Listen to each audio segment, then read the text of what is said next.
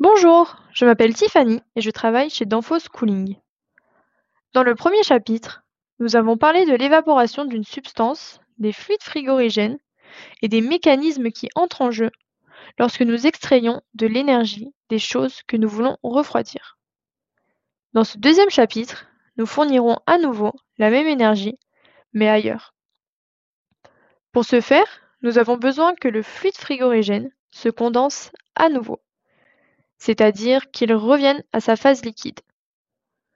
Nous nous sommes arrêtés à l'endroit où le fluide frigorigène s'est évaporé et s'est transformé en vapeur. La température et la pression à l'intérieur du tube sont faibles. La réduction de la température dépend, bien sûr, de la manière dont nous contrôlons le processus d'évaporation, du point d'ébullition, du fluide frigorigène et de quelques autres éléments.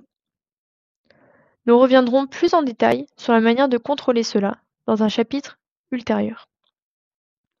Nous voulons maintenant extraire l'énergie sous forme de chaleur du fluide frigorigène que nous volons dans le lait, les légumes, etc.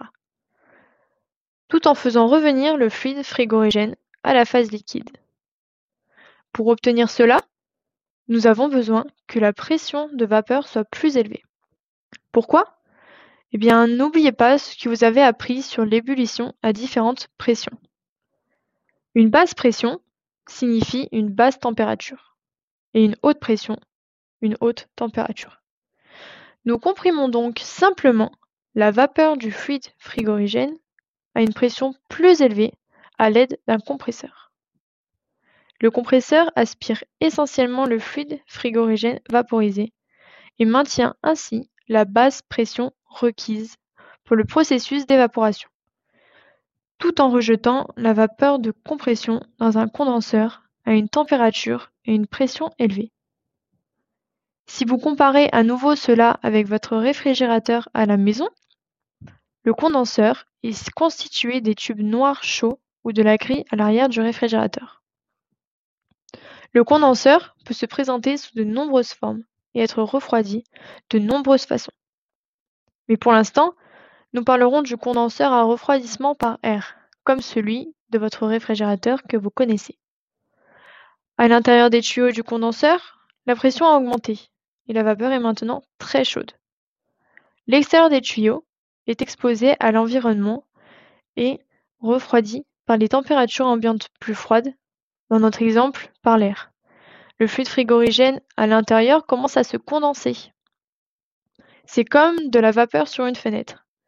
Des gouttelettes se forment et le fluide frigorigène retourne lentement à sa phase liquide, car la pression est maintenant beaucoup plus élevée qu'au moment de l'ébullition.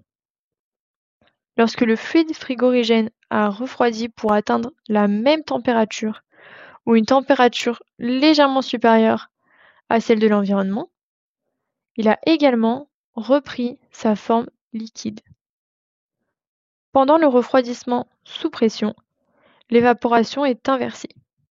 La vapeur chaude dissipe l'énergie sous forme de chaleur et, ce faisant, elle se condense en raison de la pression élevée et devient alors liquide. En fait, l'énergie collectée à partir du lait, des légumes, etc. a été transportée via les tuyaux, pompée par le compresseur vers le condenseur est libérée sous forme de chaleur dans l'air environnant. Un instant. Est-ce que cela veut dire qu'on a réchauffé la cuisine avec la chaleur du lait? Eh bien oui, pas beaucoup, mais nous avons en effet ajouté un tout petit peu de chaleur que nous avons volé au lait. Peut-être un seul degré, probablement encore moins. Mais tout compte à la fin. Si vous pensez que ce serait une excellente façon de chauffer, vous avez tout à fait raison. Il s'agit d'une technique, ou plutôt d'un dispositif, appelé pompe à chaleur, qui est très efficace pour chauffer. Toutefois, nous n'allons pas aller plus loin pour le moment. C'est tout pour aujourd'hui sur le sujet de la condensation et de la compression. J'espère que vous avez tout compris. La prochaine fois, dans le troisième chapitre, je vous parlerai des différents types de fluides frigorigènes. Nous verrons quels types et quels éléments prendre en compte si vous devez choisir un fluide frigorigène pour votre système de refroidissement. Ce podcast vous a été présenté par Danfoss Cooling. N'hésitez pas à nous rendre visite sur le site danfoss.fr où vous pourrez entre autres vous inscrire gratuitement à toutes nos formations en ligne ainsi qu'à notre newsletter afin de rester informé de nos dernières actualités, comme les prochains podcasts. À bientôt!